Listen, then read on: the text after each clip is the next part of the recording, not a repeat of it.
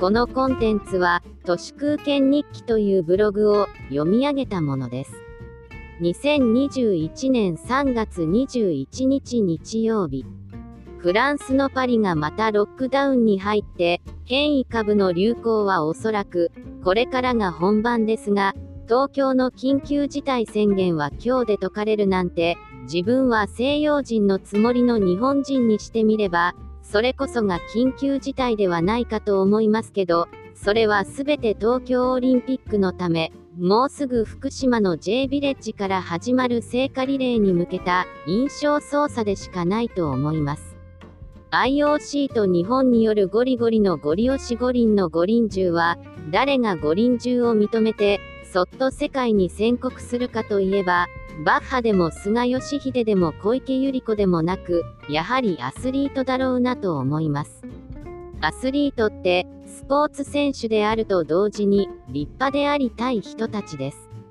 匿名の無能な政府高官とは違って、顔と名前を世界にさらして、勝つために必死な人たちです。それゆえにノブレス・オブ・リージュだって強く持ってます。お金より安全という正気のお沙汰を的確なタイミングで下す人が多いだろうと思います。国内でも聖火リレーやボランティアから降りる人が続出しているようで、これは現代における一つの調査だろうと思います。江戸時代には重い年貢に根を上げて、江戸に多くの農民が流れ込んで、スラム化したと言われています。東京すごい、江戸時代から東京はニューヨークやパリ、ロンドンに負けない世界有数のコスモポリタンという見立ては、無知の筋違いです。江戸の巨大化とは、日本人の底なしの冷たさによる結果でしかないです。バイデンは政権発足から60日で、1億回のワクチン接種を達成したとアピールしていますが、その裏で日本人は、まだわずか50万回しか打ててません。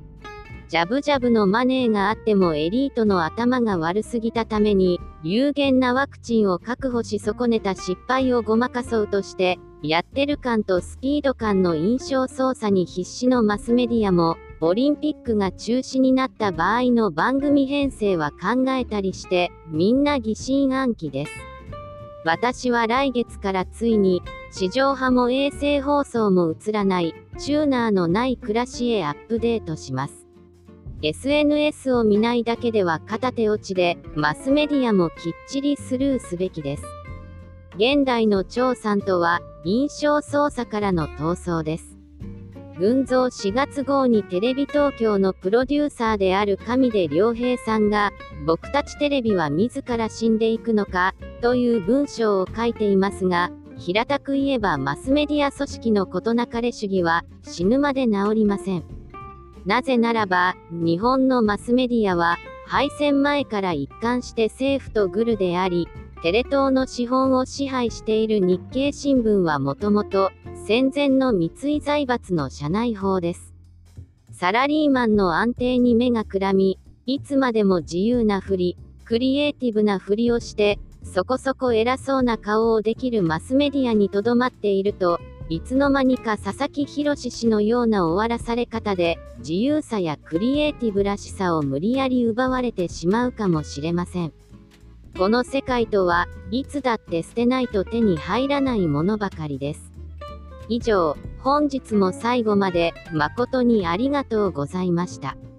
人の行く裏に道あり花の山。